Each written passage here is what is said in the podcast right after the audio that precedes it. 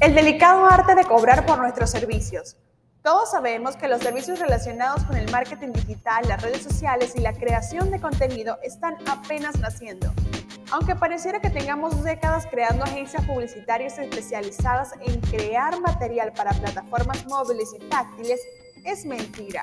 Cobrar por gestionar una cuenta de Facebook, Instagram, escribir tweets, segmentar audiencia, redactar copies o hacer una grilla de programación son funciones que empezaron a monetizarse hace muy poco y por lo tanto es muy difícil determinar cuál es el precio por cumplirlas.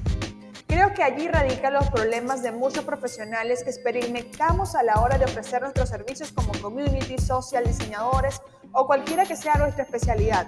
Son incontables las historias de personas que hacen un presupuesto por asumir un compromiso y terminan adquiriendo 10 más.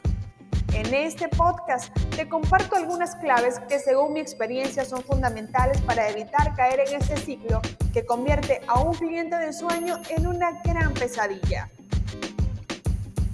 En primer lugar, establece qué haces. Reconoce tu talento y tus conocimientos. No ofrezcas más allá de lo que sabes hacer. Y cuando digo hacer, me refiero a que sabes cómo ejecutarlo y enseñar a hacerlo. Cuando ya sepas exactamente lo que puedes hacer, explícale a tu cliente. Sí, en este punto nos convertimos en profesores de nuestros clientes. Debemos explicarles que para llevar un blog o una cuenta de Instagram no basta una persona si realmente quieren llegar lejos. Nos toca indicarle que si, por ejemplo, nos encargamos de la parte de diseño, no vamos a asumir los posts ni crear copies. O si nos encargamos de la estrategia, no esperen que les hagamos una sesión de fotos sin cobrar adicional no cedas. Si lo haces una vez, te lo pedirán 10 veces más.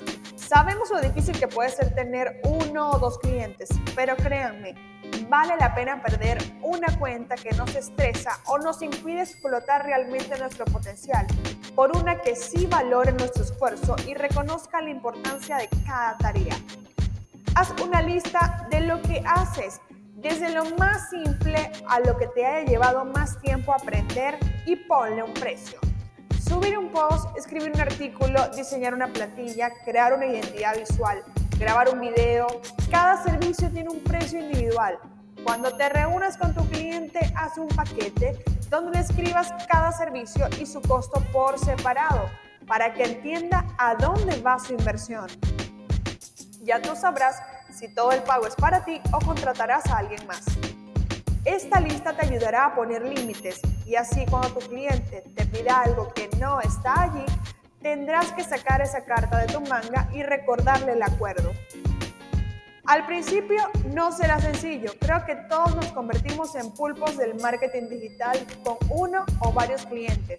Es una experiencia que hace falta, pero no es imprescindible.